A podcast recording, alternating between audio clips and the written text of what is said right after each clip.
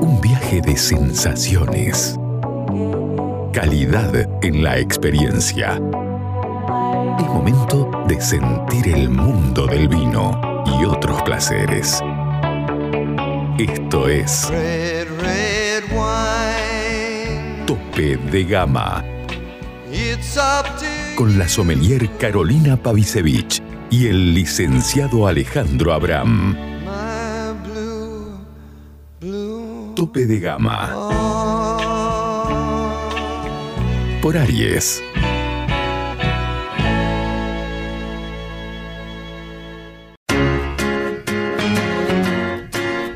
Llega a Salta una nueva forma de vestir tu casa. The Linen Factory. La mayor calidad y fibras naturales en fundas de edredón, cubre somier, todo tipo de cortinas, manteles y más.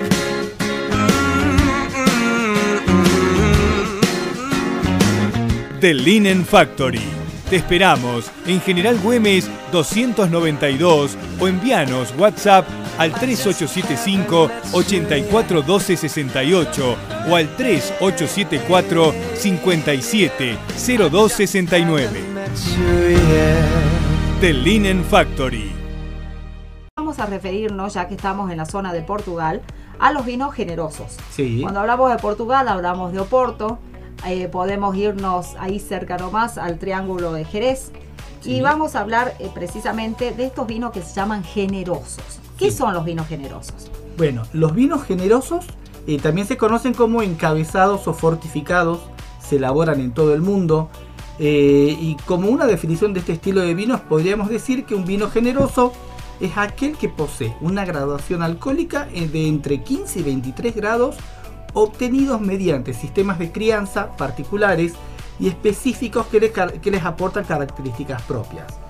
Eh, son, han sido, son vinos muy atractivos tanto para productores y exportadores como para consumidores. Y los estilos clásicos de los generosos, eh, como el Oporto y el Jerez, han sido imitados en muchas regiones de países productores de vinos en el mundo. Eh, bueno, si hablamos de vinos generosos, tenemos que hablar de los vinos de Jerez. El Jerez es un estilo de vino definido en gran parte por su proceso de crianza, eh, la crianza biológica o la crianza oxidativa de la que tanto se está hablando en- acá mismo en la Argentina, eh, a la que se ven sometidos estos vinos en su proceso de elaboración les da, da origen a vinos de una calidad excepcional. Eh, estos vinos fueron muy populares en países como el Reino Unido y los Países Bajos durante varios siglos. El Consejo Regulador de Jerez eh, fue el primero en publicar el reglamento de una denominación de origen según los estatutos del vino español en el año 1933. El de Jerez, Jerez o Sherry, eh, por tanto estamos hablando de la denominación de origen más antigua de España. Así es, el Jerez Jerez Sherry, el concepto de denominación de origen nos habla de una calidad ligada a un origen, a un genuino modo de producción en un lugar determinado. Para garantizar este origen y la calidad del producto, el Consejo Regulador dispuso de un sistema de controles que son escalonados. Sí. Primero, hay controles sobre el viñedo y sus prácticas cu- culturales. Segundo, hay controles sobre la vendimia. Tercero, sobre las bodegas. Y cuarto, sobre el producto amparado. O sea, para lograr que un Jerez sea Jerez realmente de esta denominación de origen controlada tan importante, tiene que someterse a estos controles. Y el Sí. marco del Jerez se encuentra situado en el nordeste de la provincia de Cádiz, Sí. eh, que es la más meridional de la península ibérica. eh, y los viñedos acogidos a esta denominación eh, Sí. son Jerez de la Frontera, el puerto de Santa María, Sanlúcar de Barrameda, Chiclana de la Frontera, Chipiona, Puerto. Real y Lebrija, Sí. pero son solo tres las que conforman las exclusivas zonas permitidas para crianza, que Sí. conforman el conocido Triángulo del Jerez. Bueno, eh, estas son las denominación de origen original de Jerez, pero hubo un cambio muy importante en lo que es el, en la denominación de origen protegida de Jerez, Jerez Sherry y Manzanilla Sanlúcar de Barrameda, que Sí. ya han entrado en vigor en 2022, en las cuales, en, el enveje- a ver, por ejemplo, ¿cuáles son las diferencias? Eh, que antes las bodegas situadas dentro del territorio de las denominaciones de origen, pero fuera del llamado Triángulo de Jerez, que era Jerez de la Frontera, Puerto de Santa María o Sanlúcar de Barrameda, solamente podían producir uva, pero no podían producir vino. Bueno, ahora todas estas bodegas, eh, por ejemplo, eh, Trebujena, Lebrija, Chipiona, eh, Rota, Chiclana y Puerto Real, todas las bodegas que estén en estas zonas ya pueden producir los vinos de Jerez. Entre algunas de las modificaciones, esta es la modificación más importante que se da en el marco de, del, Jerez. Y también se han agregado nuevos viñedos que también puedan aportar vinos. Eso por un lado. Y también obviamente se definieron las categorías manzanilla pasada y fino viejo en base a envejecimientos medios superiores a 7 años. Pero bueno, nada, es, eh, también ahí hubo una actualización, una actualización muy grande en una de las denominaciones de origen más emblemáticas eh, del mundo. Bien. Bueno, les cuento algo sobre el clima que hay por allí. Jerez tiene un clima mediterráneo, es cálido, es muy soleado, tiene 300 días de sol al año. En la temporada de crecimiento, al ser una región costera, la temperatura puede alcanzar los 40 grados y las precipitaciones anuales también es alta en comparación de las otras eh, regiones de España. Eh, ahora, les cuento sobre las variedades que, de uva que están permitidas en Jerez. No son todas. Están permitidas el palomino, Sí. el Pedro Jiménez y el moscatel. Sí. En cuanto al palomino, se trata de la variedad más tradicional desde hace siglos y hoy es la reina indiscutible del marco de Jerez. Eh, su identificación es con el suelo de Albariza, eh, clima de la zona, se cultiva con técnicas que convierten un elemento muy singular eh, cuando usted lo- los prueba a estos vinos. Eso es la palomino. Luego la eh, otra variedad es Pedro Jiménez y se trata de una variedad también muy tradicional en el marco del Jerez, al igual que en otros lugares de Andalucía. Sí. ¿Por qué? Porque tiene mayor contenido de azúcar, mayores niveles de acidez, sí. proporciona vinos dulces de gran calidad, siempre hablando de una calidad suprema. Generalmente se somete al soleo de manera previa a la vinificación a fin de concertar eh, inmen- intensamente el contenido de azúcar de la uva. Y el ollejo es bastante fino, lo que favorece este proceso. Y en cuanto a la moscatel, eh, es la variedad utilizada en el marco del Jerez también para la producción de los vinos eh, de ese mismo nombre. Y se trata de una variedad originaria de África. En la zona del Jerez da lugar a los vinos dulces especiales procedentes de uvas soleadas y de una gran calidad. Se desarrolla mejor en viñedos situados cerca del mar. Bueno, entre otras, entre otras modificaciones es que se agregaron variedades Sí, autóctonas a la denominación de Jerez que no estaban. dígame. El, el mantúo, el mantúo castellano, el mantúo de pilas, el vejeriego, perruno, caño caso y beba. ¿Qué nombres? Otras medidas que me parecen muy interesantes de nombrar, eh, bueno, como dijimos, la ampliación de la zona de crianza, que desaparece el fino de Sanlúcar, eh, un vino también emblemático dentro y que siempre ha creado mucha controversia, eh, así que directamente se lo sacó y se incorporaron los vinos sin fortificar, también a la denominación de origen de Jerez, eh, aunque tienen que tener un mínimo de 15 grados y 2 años eh, de crianza. Bueno, sabe que eh, en la zona de Jerez y bueno, en todo este recorrido que uno puede hacer, porque cuando uno va de turismo le ofrecen en todas partes de, de Sí. Eh, bueno, es excepcional el abanico de colores, aromas y sabores que conforman la diversidad de los vinos de Jerez. Pero los principales estilos de Jerez son manzanilla, fino, amontillado, oloroso, palo cortado, pale cream, medium cream, Boscatel y Pedro Ximénez. Eh, cuénteme los factores que son claves en la Sí. crianza de los vinos de Jerez. Antes de pasar a eso, ¿cuál, de, cuál es su preferido? Eh, el amontillado. Sabes que a mí Me también. Yo entiendo que el palo cortado, que es una rareza, debería ser el que más me guste. Pero me gusta el amontillado. ¿Ya sí? Y el manzanilla, Sí. no sé, le pasa a usted, Sí, es, para mí es maridado. Solo Claro, es pues, un vino muy seco. Bueno, a ver, factores claves en la crianza de los vinos de Jerez, como dice Caro. Estamos hablando de utilización de botas de roble envinadas, métodos genuinos de criaderas y soleras, periodos de envejecimientos diferentes según los estilos. ¿m? La crianza es la etapa más decisiva en el proceso de producción de los vinos de Jerez. Eh, ahí, bueno, entra lo que es la crianza biológica. A ver, la crianza biológica es eh, lo que define lo que hace diferente al Jerez.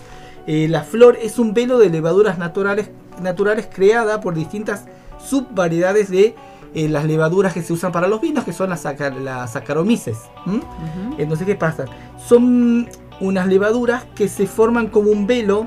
de- en- a ver, ¿cómo nos entendemos?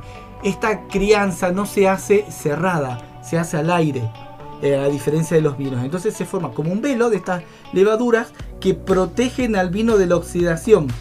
Entonces, ¿qué pasa? Eh, y se da este vino tan excepcional. Condiciones que requiere la flor para subsistir son azúcares residuales, oxígeno, alcohol, glicerina, ácido acético y condiciones de temperatura y humedad. Esa es la crianza biológica. Y después está la crianza oxidativa, que es, eh, a ver, el vino de Jerez es famoso por su sistema de crianza llamado solera, que permite mantener el equilibrio entre los elementos con menor edad y los de mayor edad. El impacto del oxígeno en el vino es aumentado debido al aire presente en las botas, en las barricas en realidad, eh, las cuales no se llenan completamente. Y de acá salen los olorosos, los Pedro Jiménez y los Moscatel. Bueno, recién usted me preguntó cuál de los principales estilos eran mi preferido. Yo le contesté el amontillado. Sí. Pero le voy a contar después de la pausa por qué prefiero este estilo y cuáles serían las características de los otros. Ya volvemos.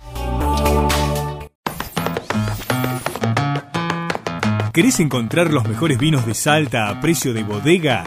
Cafayate Wines. ¿Querés quesos y fiambres artesanales? Cafayate Wines. ¿Querés hacer envíos a cualquier parte del país? Cafayate Wines. ¿Querés productos regionales gourmet, escabeches y salsas deshidratadas con ingredientes autóctonos? Por supuesto, Cafayate Wines. En Caseros, esquina de Anfunes, frente a la iglesia San Francisco.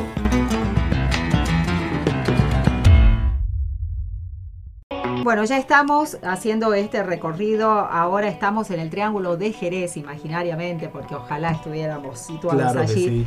Eh, porque es un placer eh, beberlos y recorrer esta, esta zona. Bueno, eh, yo les contaba que el amontillado a mí me, me resultó un poco más agradable que los otros. No desmerezco ninguno porque son realmente vinos de una Es algo calidad que tiene extrema. que ver con el paladar de cada uno. Claro, el amontillado es un vino que combina la crianza bajo velo en flor, como recién explicaba Ale, este tipo de crianza que, que hay allí propia del, del fino y de la manzanilla, eh, con un periodo posterior en el que el velo en flor desaparece y el vino se expone a la oxidación. Está elaborado con la uva palomino y esa fusión de crianzas hace que de los amontillados resulten vinos extraordinariamente complejos y muy pero muy interesantes. Eh, con respecto al palo cortado, que ese es otro estilo, se trata de vinos procedentes de mostos de palomino extremadamente fino. Eh, vamos a decir también entre paréntesis que estos son los que eh, menos cantidad, digamos, se elaboran.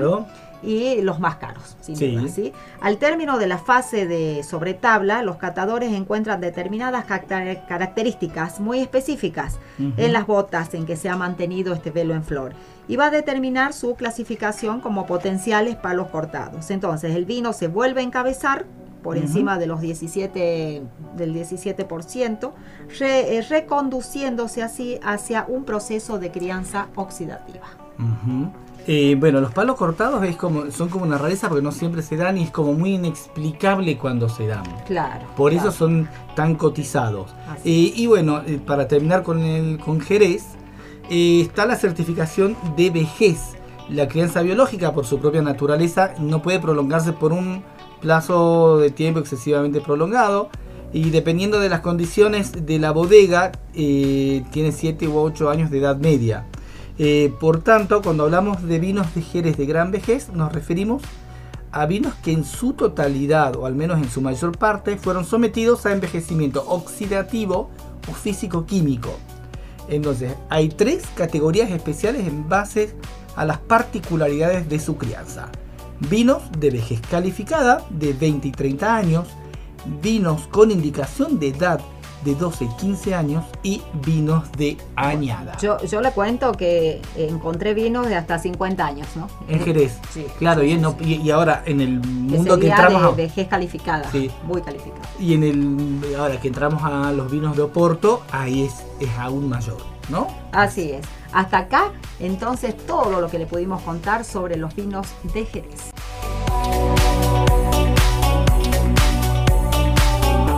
Bueno, siguiendo este recorrido por Portugal eh, y sus zonas eh, más cotizadas en este vino de Oporto que fue creado en el siglo XVIII por los comerciantes británicos, ellos fueron los que aplicaron el método para detener la fermentación Ujú. eh, ¿qué hacían? Adicionaban aguardiente de vino, creando este vino dulce de elevado grado alcohólico y así soportaban esos largos viajes que hacían.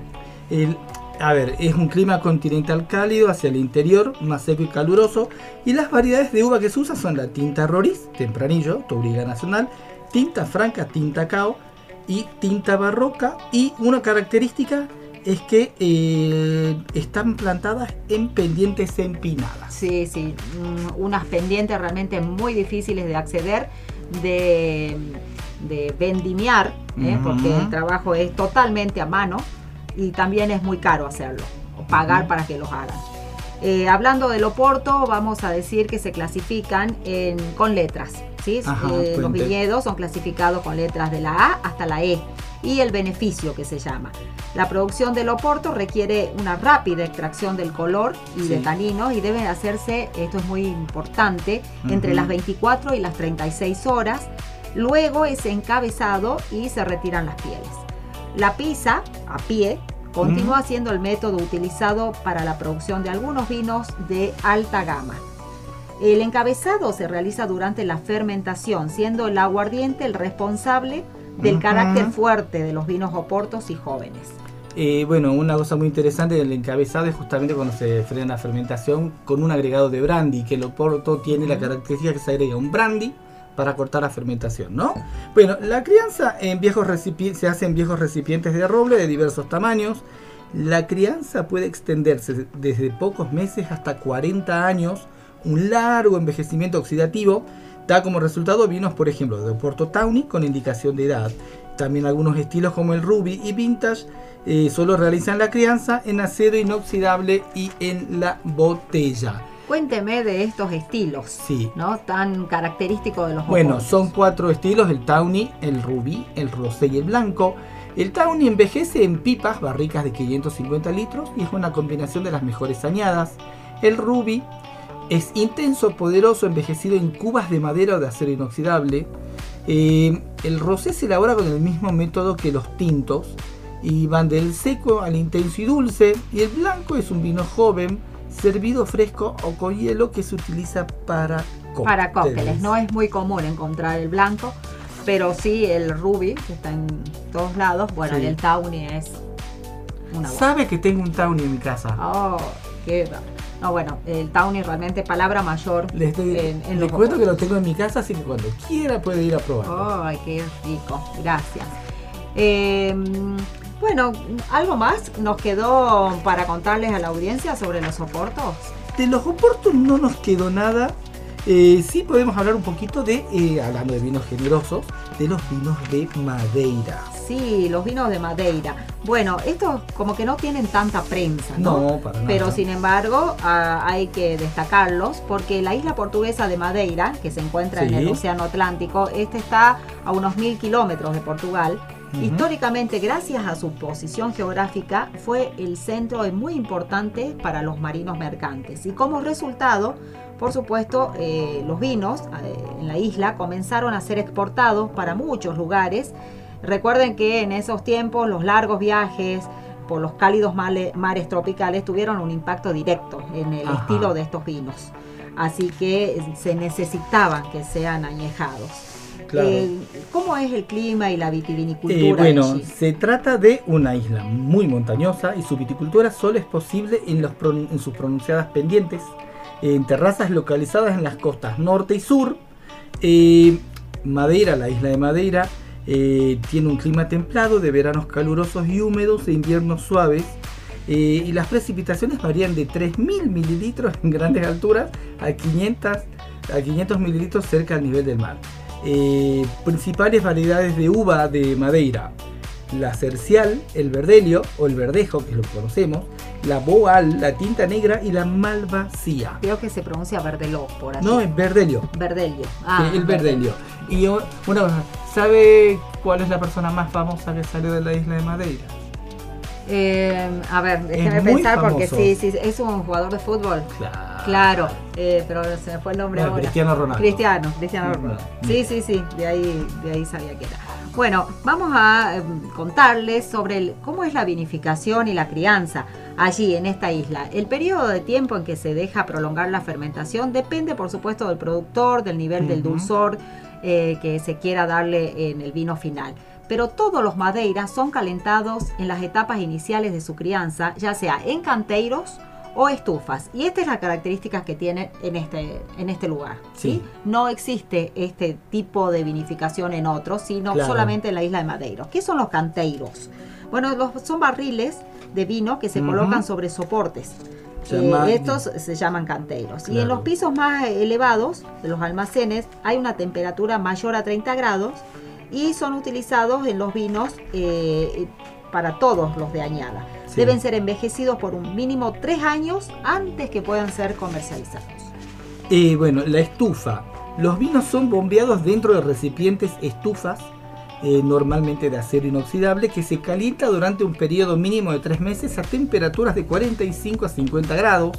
Esta temperatura obviamente es cuidadosamente controlada por serpentinas o camisas y este método es utilizado en vinos no varietales, más jóvenes y más comerciales que pueden ser comercializados después de dos años de envejecimiento. Eh, principales estilos de los vinos de madera. Eh, a ver, son varios los vinos de mezcla con indicación de edad y los vinos de añada permitidos. Eh, estos vinos se hacen más complejos y concentrados con la edad. Lo- tiene diferentes niveles de dulzor, desde casi secos a dulces, dependiendo de la variedad de uva y estilo de elaboración. Eh, la indicación de edad es de 3, 5, 10 y 15 años y la vintage tiene eh, dos, que son la Colheita y la Fransqueira. Así que nada. Bueno, así fue entonces, pasamos todo. eh, ¿Usted probó todo. estando en Portugal los vinos de madera? No, no, no. Sabe que yo he probado, pero no sabría cuál, pero era uno dulce, eh, que vienen, que te lo sirven en una bandejita, Ajá. con, que es el vino de Madeira, con, eh, con un pastel, que es digamos como una croqueta, de queso de la Sierra de Estrella. Ah, no, no. Mire, No, muy muy no. rico, es No, más suave que me lo pasa. porto. Ah, claro, debe ser. Así que Pero bueno, una vinificación mu- muy, interesante, muy Claro. diferente a todo. Así que si alguna vez tienen la oportunidad de andar por esta zona, no dejes de visitar esta zona. Eh, Villa Nova de Gaia, que es pasando el puente, Sí, o sea, todo muy fácil de eso llegar, de eh, no en recorrer. Porto. Sí, Claro, en Porto. perfecto. Así terminamos el recorrido por la zona de Portugal.